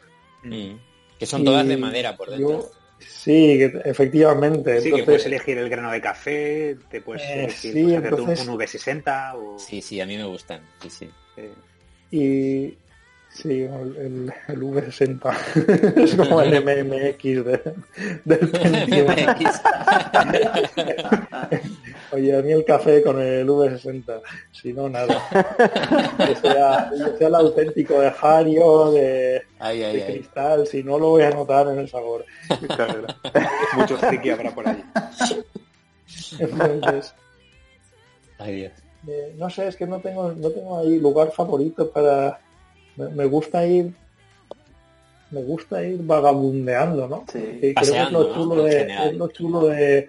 Creo que esto es mi favorito de Tokio, ir, ir vagabu, que es lo que cuento últimamente en el, en el blog, que este año con el coro, lo que me estoy haciendo, me dedico a pasear por callejones de Tokio. Oye, muy bien. Parece mentira, pero llevo eso 16 años explorando y sigo encontrando lugares nuevos cada día.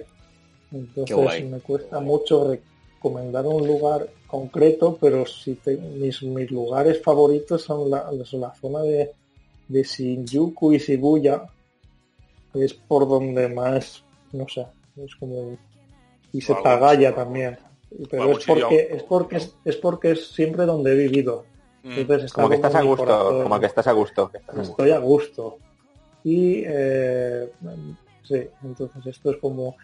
Y eh, también, de- bueno, de hecho, si se va a publicar esto, y el, voy a publicar un artículo largo en el blog de aquí dos días que voy a contar, pues Me- Meiji Jingu es uno de esos lugares que yo creo que es como de mis favoritos de verdad porque tiendo a pasear por Meiji Jingu por una razón, por razones misteriosas. No sé, Meiji Jingu, Meiji Jingu me gusta porque me, yo creo que es porque te da la opción, es decir, siempre estás por cerca de Meiji Jingu y si quieres escaparte de la ciudad te puedes Sí. escapar a Meiji Jingu o a, Sí. o a Yoyogi. Porque no se Sí, escucha ahí ningún coche, eso es lo bueno de ese lugar. Ah, eso, eso, yo creo que es esto. Sí. Entonces, es como mi vía de escape. Entonces, Sí, yo, sí. Yoyogi, Meiji Jingu, eh, Shinjuku Los, ro- los rockabilis. Eh, sí. Y, y cafetería o lugar y comida favorita. Tampoco tengo nada favorito, favorito. O, o- o qué sueles comer? Más que comida favorita, ¿qué sueles comer en tu día a día? En mi día a día. Porque la, gente que nos escucha a veces tiene muchas dudas a- a- sobre esto, porque como turista, pues bueno, pues comen el arroz con curry, que nos encanta, el katsudon, el onigiri, el takoyaki. Pero tú que estás viviendo 16 años, ¿qué, qué sueles comer en tu día a día en casa? Voy a, voy a usar palabras hipster. Eh, cocina fusión. Es lo que, que me, me compro el aceite, el aceite de oliva. Sí, lo que lo que cocino en casa ya se ha convertido como en como una mezcla, ¿no? De lo que de las recetas que he aprendido de mi mujer, que ella es de Okinawa. Y las hemos ido, por ejemplo, cocinamos goya champuru, pero lo cocinamos con aceite de oliva. Ah, muy bien, muy bien. eh, entonces, entonces es un goya champuru que vete tú a saber que ya no es goya champuru ni es, es, es otra cosa. Es como, es el goya champuru mediterráneo. Qué Y a guay. nosotros nos gusta. Entonces es como una mezcla de los ingredientes que- y de las recetas que han ido. Yo creo que esto sucede en todas las casas, ¿no? cuando llevas muchos años, al final se empiezan a, Lo empiezan vas a surgir, empiezan a surgir como, como tus recetas propias. Pero luego está también pues la vía la vía de pues hoy no me apetece y vas a comprarte el vento al restaurante más cercano de casa. Claro. Y a mí los ventos que más me molan, pues también como eh, los de curry. Eh, y también soy de, de comerme el vento de saba del, pe- del pescado, que a mucha gente no le gusta, pero a mí, a mí me gusta. Y este no me suele llenar, así que me pillo dos. Y luego para ir a comer un buen yakiniku, Oh, Ahí, bueno. ahí, ahí, ahí. es muy... Pero eso, cocinar, cocinar en casa. Pero por ejemplo, cocinar curry es una de esas cosas que en casa también es muy, es muy útil porque yo creo es- que es como el cocido en España. Mm, que mon- Sí. montas la olla y pues, tienes Sí. comida para tres o cuatro días. Sí, Pues yo- yo- ir a- ir Aquí es el curry, y- pones, pones la olla, metes ahí carne, verduras y lo que tú quieras, lo que Claro. más te guste, y luego pones la pasta de curry y tienes curry para media semana. Y luego Uy. tienes la arrocera, la arrocera con el arroz blanco. Qué bueno. Esto sí que es algo que eh, es diferente a mí. Es, es- es- te ayuda mucho al light, al- a la, pues eso, el, el arroz es como que no te tienes que preocupar. Lo añades y ya está. Sí, la verdad que es una ventaja, eh, la, la arrocera. Eh, nosotros pr- prácticamente todos tenemos, eh, no sé si todos tenemos arroz, eh, Reddick, tú tienes arrocera, ¿no? Sí, yo me compré la de Xiaomi. Sí, y de vez en cuando sí que nos hacemos nuestros platos japoneses. Y el arroz con curry es uno de nuestros platos favoritos. Sí, sí. Si se pudiera vivir a base de arroz con curry lo haría, pero creo que no, no es No, conveniente. no es muy... No me...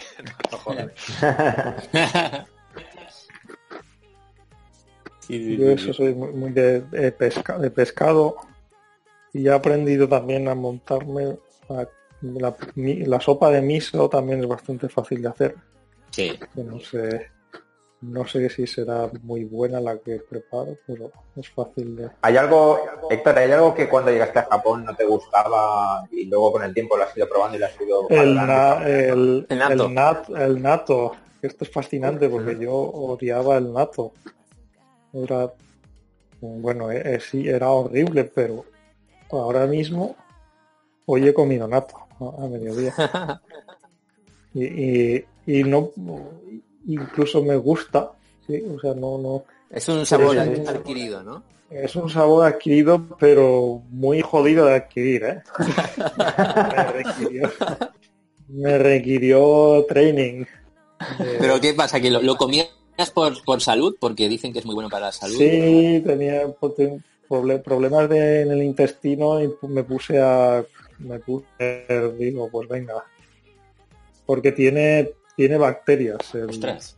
tiene, pues, pues como, ¿cómo se dice? Es fermentado. Sí, sí, sí. es como no, no hace falta además son son bac- es, está fermentado de forma natural Sí. entonces es como los en España yo me acuerdo estaban los anuncios de los los Probióticos, los yogures ¿no? estos de Bifidus Acti- y todo, probióticos y todo eso todo eso, sí. pues con eh, si comes el nato no no hace falta o sea tiene eso es una bomba de probióticos Mira, no sabía entonces eso. es una de- es una medicina básicamente Pero huele muy entonces, mal, ¿no? Puede ser. Es horrible, o sea, huele. Pero es que el, el dióxido del nato, de hecho, yo, yo estaba, yo estaba convencido de que no comería nato en mi vida. Porque era tan horrible que, o sea, apestaba, es lo típico que si entras en un restaurante y alguien está comiendo nato Que te la otra esquina a atrás. 20, a 20 metros, es que te quieres salir del restaurante. Es que es, horrible. es- es todo, es el olor y, el, y cuando, se, cuando se remueve y levantas los palillos, da mucho asco. Sí, es asqueroso, ¿vale? Entonces Sí. yo, yo decía, esto no, pero, pero ahora mismo es que cuando aprendes a comer, cuando es que a mí ya no me, no, no huele, ha desapa- el, el olor desaparece. Ya, ¿no? Es algo, es algo misterioso el ser humano, como que desarrollas algo y ya ahora mismo no me huele ni bien ni mal, o sea, simplemente, y el sabor incluso me sabe bien. Y el aspecto asqueroso, pues bueno, es asqueroso, pero, pero es Con el aspecto no se puede hacer nada todavía. Pero es, al- es algo que yo estaba convencido, esto no lo voy a comer en mi vida. ¿Y se le puede poner soja para matar un poco el sabor? O... Eh, sí, le pones la, un poquito de soyu, Ujú. y, pero, pero tampoco cambia mucho. Y- Pero es la es súper saludable y tiene una vita- tiene una aparte de los bits, pues lo voy a vender un poco, aparte de las bacterias, de los probióticos, tiene también una vitamina que se llama vitamina K, que es muy rara de encontrar en, Ah, de hecho es casi imposible encontrar en comida. jolín con el nato. Y entonces el Vaya. nato es, es la leche, dicen que es un eso es, es una medicina. Pues Héctor, mira, tu nuevo hobby de entre los 40 y los 50 puede ser eso, pues fundar un grupo sobre el nato. I- Investigar No, sobre el nato. No, no, no llega tanto, no llega tanto mi, mi pasión por el nato. No, Se me ocurre, se me ocurre ya está. Para el próximo documental de japonizado, aparte Sí. del No, reto no, de todos no, los días no, no. Yo, yo, lo hago. no, no, no. ustedes, ¿A Yo quién lo- se apunta ya a un, a un ¿no? nato challenge? un nato hago, challenge. Me da mucho Yo me encargo del ramen y ahora ustedes se reparten el nato. Pues Pero Brody, día Brody, se, Brody lo hace. No, no, lo hace Pero, todos los días. pero no, no, no, un día. No. no, no, un día, la cosa pero, es... pero un par de ustedes, ven. Pero si lo grabarais durante 10 días, estoy seguro que el el los últimos días ya empezaría a comerlo. El primer día sería como... Claro, asco, es para ver la evolución. que te mueres. Vale, Y puede al- el, los el últimos momento días del ya dirías, bueno, vale. pues te lo puedes comer. Vale, Porque vale. es, Y es y- como... Ajá. sí. Los primeros nueve días mueres un poco, ¿no? Pero ya el décimo, bien. No, no, no Te hace prometo seppuku. nada. ¿eh? Te hace seppuku. Y David, tú, tú, tú, David, Con ese poco del nato. tú, tú, David, te, sac- te- te sacrificas con el ramen, ¿no? Yo me sacrifico con el ramen, yo ya lo dije. David. Yo todo Sí, por la sí. audiencia. Pero yo voy a hablar con todos los cocineros y que te, que te pongan nato en el ramen ahí de Uf, tío, no, no, no, no, no me rompas ese sueño, no. y nunca sabrás cuándo hay y cuándo no. Sí, lo sabré. Creo que lo sabré. Lo sabes. De hecho, de hecho, entre más historias del, del nato, una, una- una de mis primeras experiencias con el nato fue comérmelo sin saberlo, porque estaba dentro de un, era un okonomiyaki con Anda. nato dentro. Oh, Oh, Que eso es, es como una, es como una mala broma, ¿no? Sí, sí. Me dijeron, dijeron. Y en la "Mira, plancha- ahí, te vamos a poner Y en la plancha del okonomiyaki y tal, pues tampoco notas mucho el olor del, del nato hasta que te metes la, la- el okonomiyaki en la boca ¿Cómo te lo colaron, eh? y dices, what the, f- what the fuck. y, y tengo un recuerdo del, del lugar este del okonomiyaki bastante horrible. No se te ha olvidado en la vida, ¿eh? No, es como el okonomiyaki de la muerte del nato. Ya no volviste, no volviste Claro, claro. a ese lugar. No, No volví no, a ver esto- igual economía aquí. Por eso te acuerdas, para no volver. A- así Supongo es que como en habrán ese, padres. en ese restaurante eh, consiguen que no vuelvan los extranjeros.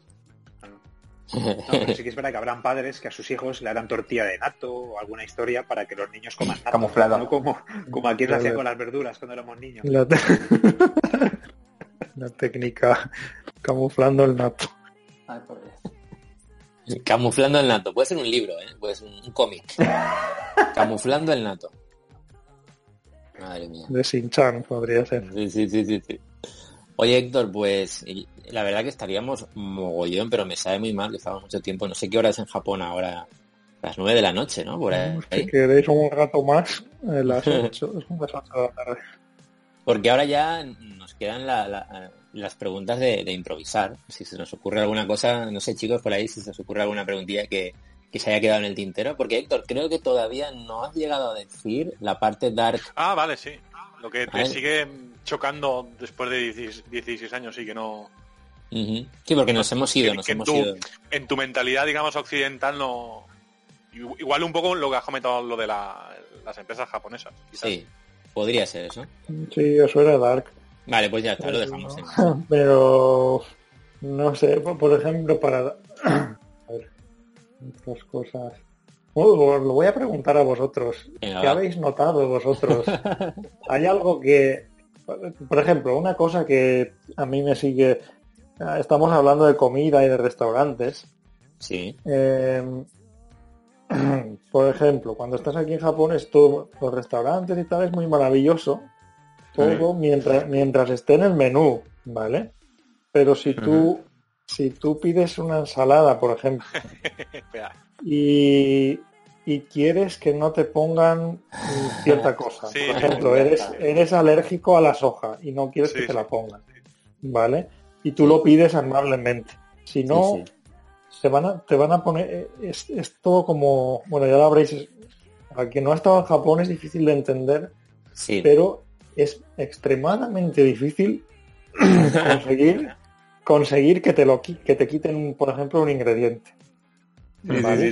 O, o- o si quieres que te hagan porque esto luego para mí me parece esto me parece una maravilla por ejemplo en España tú vas a un restaurante y dices hazme una chuleta o una tortilla y te la van a hacer y luego te cobrarán tanto Claro. ¿no? Más o menos. O te dices, oye, pues no me pues no me pongas el pan o, o pónmelo, o oye, que quiero más. Pero aquí en Japón, si, si, si te sales del, del Guión, plan, guion. del guion, eh, entran en... Tampoco les culpo porque entran en un... El empleado, eh, yo Se creo que es también una, es una forma de, de- El empleado no, no tiene suficiente poder como para tomar una decisión. ¿Vale? Claro, tienen Entonces- que preguntar, claro. Tiene que preguntar y entonces siempre creas creas esta situación de que tienes que preguntar al jefe y al jefe y a lo mejor el jefe no está en el restaurante Ah, A mí, a mí me pasó, a mí me pasó en, en un Entonces, seguro que os ha pasado seguro que os ha pasado Bro, esto bro, bro, bloqueó un McDonald's. Sí, ver, bloqueé un bloqueé. McDonald's. entonces esto, Pues esto resulta que- por Japón tienes tu historia de dar Japan por los restaurantes Sí, sí, yo resulta que estaba ahí todo feliz, llega, llega mi turno en la cola, estoy pidiendo mi menú, tal, y para beber resulta que pido agua. super, es algo súper super loco. Normal, súper loco. ¿Qué pasa? no que la nada, chica... No, no, tenían, tenían, pero la chica se queda bloqueada porque en el, en el botón, en el sistema, no podía poner en el menú agua, porque el agua venía ya incluida, te la ponen, sí o sí. Entonces la chica se me quedó bloqueada, se empezó a poner blanca, a sudar, Claro, claro. y yo no entendía nada, no entendía nada, digo, sí, eh, agua, water, eh, ¿Qué quieres? ¿De agua o como? claro, ¿no? Este Y, es el ejemplo y- este es el ejemplo perfecto Claro, y llamó a la encargada y me intentó explicar que en el menú no estaba la opción de poner agua, que tenía que pedir otra cosa. Entonces, claro, pedí pues nada, una Coca-Cola mismo. Pero luego llegó mi menú con la Coca-Cola y con el vasito de agua, sí señor. Sí señor. Ah, claro. Pero bloqueé durante cinco minutos el McDonald's, ni para adelante ni para atrás. O sea, Claro, ahora no entiendo. Claro, te, te estaban obligando a pedir una bebida que no fuera agua, porque Claro, porque no, porque literalmente no podían completar el pedido pidiendo agua. Este es el eh, este, este es el ejemplo perfecto, Brody. Te, te voy a te voy a este será para mi siguiente siguiente libro. Te, no, te nombraré. Es perfecto para Sí, sí, sí. es súper sencillo. Yo, el que suele pasar más es el de que pides el, la gente que vi- viene por Japón quiere- quieres pedir matcha. Mm. te, te ve y dices, ostras, estoy en Japón, quiero pedir un o, o- o té verde. Y, y es extremadamente, no, no suele, es que no está. Tú vas a una cafetería japonesa, pides té verde y no está en el menú. Mm. Y no te lo pueden poner, pero sí que tienen té verde. Pero no está en el menú. Porque te pueden hacer el ¿no? Ah, pero pero como no está en el menú pues te tiene pues y no te pueden hacer el entonces es un es, como es como Es- lo del agua es- entonces si te pides el matcha latte sí pero si no es matcha latte no. claro. un, es un poco también como, no me acuerdo, no me acuerdo si fuiste tú o fue, o fue Zordor, porque creo que fu- fuisteis uno de los dos. Una anécdota de, creo que era un día volviendo de fiesta o algo así, que pasasteis, o pa- bueno, pas- pas- pasó por el, por un convini y dijo, bueno, voy a- voy a pillar el típico beef eater este que ya va, ya va preparado, con beef eater con limón. Y dice, hostia, y un, un vasito con cubitos de hielo, pues, este fresquito. Y cuando lo fue a pedir, le dijo, el, el dependiente del convini dijo, no, no, es que este hielo es para, para los cafés del tiempo. Es para pedirlo con el, con el café. Dije, ya no, no, pero yo es que no, no quiero café, lo quiero para esto. Ya, pero es que no te lo puedo vender si no es con el café. Pero si te lo voy a pagar igual. No, es que no te lo puedo vender si no es con el café. al final la solución fue, pues ponme el café. Lo puso, Claro, el café no lo como, quiero, como lo del McDonald's. tíralo y dame los hielos. Un Bueno, poco, ¿no? Esa, esa, esa cabecenería de ir, de ir mm, a lo preestablecido y que si le sacas de, Sí, sí. de la ABC, Redick, Redick, se- Redick. se Y el momento- Sí, pero es que esto es lo que he visto, él también ah, lo tendemos a culpar, ¿no? Al- a la persona, pero es lo que decía, lo que decía, bro, es que esta gente que está ahí de empleados Claro. no tiene el bo- es, es, es el botón, es que el botón no Sí. está. claro, Claro, claro. no está el botón para venderte el hielo solo, está el botón puedo- para venderte el hielo y el café. Claro, Vaya, hostia, y, y- y también nos pasó lo, lo que iba a decir era, Bros, también nos pasó que le debía, en el viaje le debía a Bros por dinero por no sé qué, no me acuerdo. Sí, no sé si me- el, el, digo el, para- el momento Guaita Moment. sí, para pagar algo. El coco. Entonces, en el, en el Coco Ichibaña fuimos a, fuimos a comer y luego cuando fuimos a pagar, pues pagó Brody, Sí. todo bien, y yo le dije, "Mm, y lo que falta, lo pago yo. Yo pago lo suyo. Y el tío me decía, wait a Claro. moment. Y le decía, págame. Y dice, no, no, no. Que yo pago su, yo pago su parte. Y el camarero, wait a moment. Yo, pero vamos a ver. Que no le pidas dinero a él, que lo pago yo. Al final le tuve que dar un billete de 10.000 yens o 5.000 yens a, a, a Bros para que Bros pagara. Y luego yo pagar, pagar yo. No A sé ver, por qué el hombre no le cabía en la cabeza y yo pagara su parte. Él no entendía que no se fuera a pagar todo en una misma cuenta ¿no? o, o- o por separado. ¿no? No, no, pa- no, pagar, pagar por separado sí, que- sí no hubo problema. En el Lo que mismo no entendías que vale. yo, no, no, que yo, yo quisiera pagar la parte Ah, de vale, vale, vale. La parte Claro, de- cóbrate dos. De aquí cóbrate dos. ¿no? El, el Sí, lo que típico. Falta, es, lo que falta de aquí. Y el no, wait a moment. Y le decía, págame. Claro, claro. Él quería que cada uno de nosotros diéramos el dinero que nos tocaba. Es- eso es, eso es. Porque, Claro. porque le habíamos dicho que queríamos pagar por separado. Betsu, Betsu, Entonces digo, pues, ¿no? Betsu, betsu. Pues sí, esto sí, resume un poco lo que decíais de, de esto es algo que no por muchos años que pasen pues No, no, no cambia. ¿no? me, me lo tomo, Seguirá- me lo tomo con más filosofía ahora ahora por lo menos no me enfado pero ahora sonrío y digo ah, vale Entonces, es como, es como sonrío y digo challenge accepted o, o- o tiro o tiro la o tiro la toalla Es- directamente es- digo estás vencido. es como No, pero dan hay que hay que está este momento de la decisión de, de qué hacer. Oye, Héctor. ganas de ir a, de pasar un pero día esta y buguear el sistema. Romper Sí, el sí, sí, sistema. es- ¿no? O sea, de- Sí. romper el Dan sistema ganas de un día de decir, me voy a entrar a esta cafetería, a este restaurante y voy a, a trolear, ¿sabes? Es como... Yo, yo estoy, yo estoy muy orgulloso de, de mi troleo al McDonald's. O sea, estoy- sí, sí No, pero sí que es verdad que estas situaciones pasan muy a menudo en Japón. O sea, Sí, Eh. sí. O sea, yo recuerdo, bueno, ya lo he contado alguna vez, ¿no? Él cuando quería recargar la Suica, pues, a ver, yo tenía un montón de monedas que vas, o sea, vas pagando siempre con las monedas más grandes o billetes y siempre te quedas en la calderilla. Y yo Sí. recuerdo que dije, ah, pues esta calderilla la utilizo para rellenar la Suica o la Pasmo, no recuerdo cuál era. Y empecé a echar moneditas pequeñas hasta que llegó un punto que salió el tío de detrás de la máquina y me dijo, "¿Qué- qué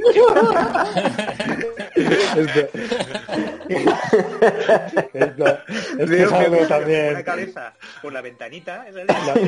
la ventana esta secreta ¿eh? es que está te piensas que todo es ¿Qué coño haces? Esto es otro esto es otro Dark Japan que te Sí. piensas que todo es súper automático y súper tecnológico. pero, pero detrás de las máquinas hay un tío Hay ahí. Señor ahí controlando. como una película de ciencia ficción Sí, Estas- sí, sí. Y saca la cabeza por ahí. Y cuando, no te me- lo, y cuando no te lo esperas, y cuando no te lo esperas te quedas súper loco. O sea, en Japón salió con una cara que me fulminó la mirada, o sea, fue algo de decir, este tío me va a matar. Y yo... No te hizo más traducción. Yo creo, Roberto, No te hizo falta trama. yo creo que 500 estaba, de un yen claro, estaba recogiendo las monedas del señor y se las estaba tirando a la cara. O sea, yo recuerdo que cogí la Pasmo o la Suica, la cogí y me fui de allí y dije, yo no quiero saber nada. ¿sabes? Yo, Chao. Ay, Dios. Héctor, que te- tengo un par de preguntas que nos han dejado, bueno, no sé si conoces a Jordi Olaria, que, que vive en Japón, y, y nos deja una pregunta que es, ¿qué piensas de la presencia en redes de, una, de, una- de un autor, como, como en tu caso con, con los libros, que, que dice que sea algo importante a la hora de editar una obra? De estar, de que el autor esté en redes sociales, hablando, escribiendo, escribiendo con, con la gente o haciendo promoción. ¿Qué, ¿Qué piensas de esto? Pues no sé, tengo, tengo yo diría que ahora mismo para mí es como mi asignatura pendiente, como que lo estoy dejando muy a un lado y quiero reemprender y estar más presente, En redes. Ujú. sí, de alguna forma, pero de forma controlada, porque en algún momento Claro. tengo que reemprender y, y creo que es importante hoy en día porque si no si no es difícil es difícil no, no que la gente te encuentre como que no estás pero yo creo que están abriéndose nuevos mundos por ejemplo con que eh, tengo que descubrir ahora que me atraen bastante como el mundo de los podcasts que yo creo que es incluso más poderoso Sí, está que las- mucho. Sí, que sí. las que las redes sociales porque este podcast que estamos grabando ahora pues nunca se sabe. Yo creo que tiene más poder en el tiempo, porque un, un tweet o algo, una red social, como que al cabo de 24 horas deja de ser relevante. Claro. mucho más efímero. Sí, Pero a que- podcast que he grabado yo con otra gente, me siguen llegando emails al cabo de años. Entonces, es- este, este podcast que estamos grabando ahora, me gustaría pensar que pues lo hemos grabado, es como un, es un poco como creo que es creo que es muy poder- es más poderoso que redes Sí. sociales. Sí, porque Seguramente lo, Ujú. lo- los- nos- vete tú a saber, igual ahora nos está escuchando alguien en el 2021 o pues, 2022. eh, exactamente, sí. Un programa una capsulilla. ¿no? Sí, Entonces, es yo verdad, quiero explorar pues nuevos medios. Eh, entonces, gracias por tenerme hoy aquí. No, Pues, no, para eh, nosotros un placer placer, enorme, hombre. un placer enorme. Y es Pero verdad eso que sí que eh, lo tengo muy despistado, el mundo de redes sociales y Claro. Es que quería, quería enlazar esa pregunta de Jordi con el otra TikTok que... este me lo, me lo instalé, pero, Eh, pero el eh, TikTok... No, olvídate de Pero- Héctor. madre olvídate mía, yo TikTok. me volví loco. Yo ni me lo eso. Pues nada, que, que la pregunta que nos hacía Jordi está enlazada con otra que ya has respondido, que nos hacía Germán, que es eh, que tiene la curiosidad de por qué ese casi total retiro eh, de las redes sociales, que es lo, lo que acabamos de hablar. Pues no, no si- dos. lo, lo dosifico mucho, es como un poco lo, lo dosifico a- en plan sí, lo, lo pongo lo pongo hasta en mi ¿cómo se dice? En mi, en mi horario, pues este, este es mi tiempo para redes sociales y, y fuera Sí, de eso, pues co- como que no, que no lo, no lo toco. Eso tengo que hacer yo. Voy a decirle al móvil que me avise cuando pase cierto tiempo que me lo bloquee. Si pero no- es, y te das cuenta y te das cuenta de que es muy es muy adic- porque los- si haces esto al cabo al principio notarás que es, que es como un es realmente una adicción porque Sí. notarás que estás pensando hostias quiero quiero mirar quiero mirar un poco es como Sí. como que quieres eh, como el adicto que quiere quiere un yo qué sé tomarse un par eres adicto a algo Sí, sí, sí. se te mete en la Necesitas cabeza una dosis ostras, de, de lo que sea. quiero, quiero una dosis, quiero mirarlo, a ver si hay algo, a, a ver si hay algo nuevo. Pero una Sí, al vez, final funciona igual. una vez te quitas durante una semana, luego ya, pues, y ahora yo lo uso mucho para, si, si lo miro es para postear y miro la conversación que hay por él, pero tien- intento no hacer scroll para abajo, si no empieza eso es ya. es verdad, es verdad. scroll Es lo cual infinito. suena un poco si es este es, es- ves el concepto este de infinito Mm, es- lo estaba explorando es en mi, en mi móvil yo eliminé todas las aplicaciones excepto voy, voy a mentir ahora hay una que mantengo que es eh, es Instagram Ajá. Eh, yo creo que es, es la que más me cuesta eliminar por, por- yo creo que está por la foto es donde mantengo un poco mi afición a la fotografía Claro, está bien. pero, eh, por ejemplo, si quieres empezar a eliminar un poco tu, pues, tu adicción a las redes sociales o como lo quieras llamar, eh, el primer paso es eliminar de tu móvil aplicaciones donde que sean infinitas, ¿no? Que tengan scroll infinito. Porque Mm. tú te- técnicamente podrías levantarte por la mañana eh, y de- desayunar, abrir el Twitter y, te, y tirarte y tirarte 18 horas mirando el Twitter. Sí. No termina nunca.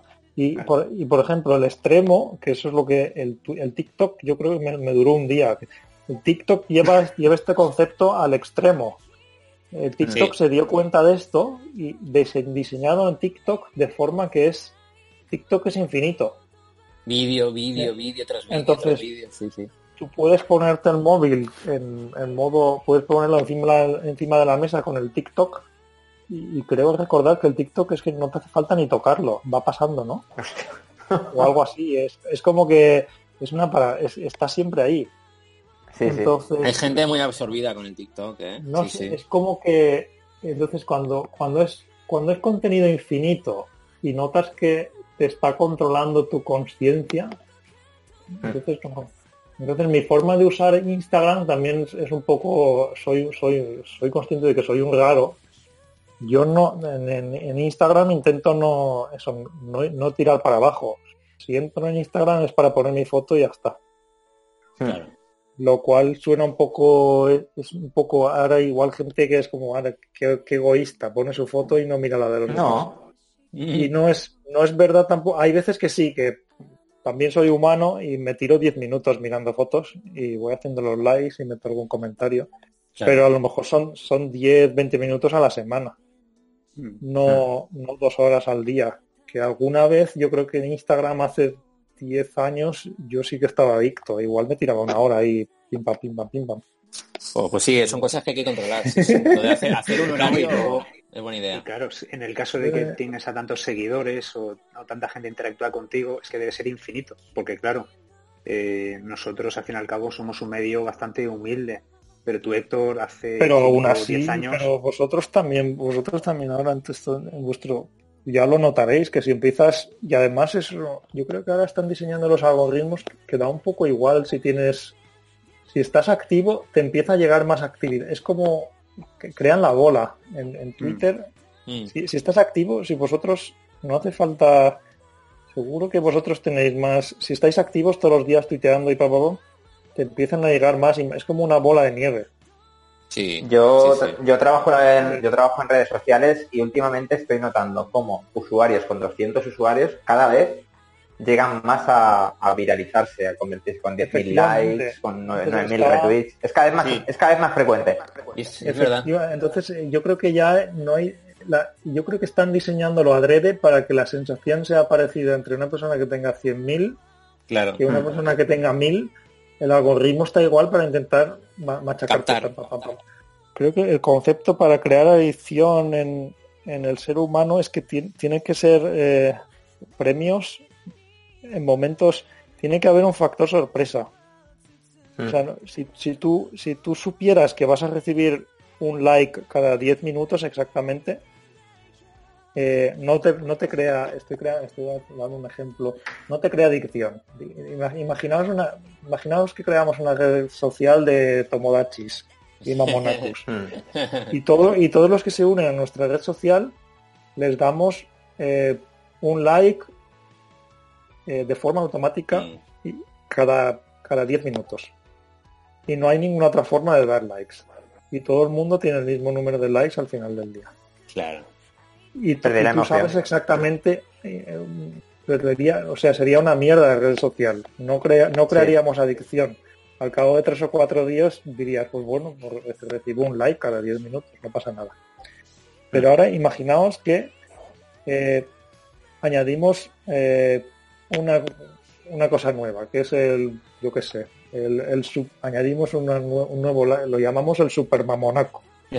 Y, este es un badge de honor que, que aparece de forma aleatoria una vez a la semana. Claro. Y, lo, y lo va a ganar una persona de forma aleatoria en la comunidad. Y empezamos a dar el super mamonaco este. Y empezamos a añadir estas cosas como premios a- de forma aleatoria y algunos pues tienen relación con la realidad. A lo mejor se lo damos a la gente que es más activa en la comunidad, se lo- pero otros es totalmente aleatorio. Entonces, si empezamos a diseñarlo así, empezaríamos a crear adicción, que esto es también una técnica que se usa ahora mucho en los juegos de móviles, que te Mm. dan premios de forma eh, en momentos aleatorios. Y a mí esto, esto pues mi, mi- a mí no me, no me gusta. No. Cuando noto, cuando noto que un, eh, los en un videojuego me están dando random, lo que se llama random loots y todo esto, Sí.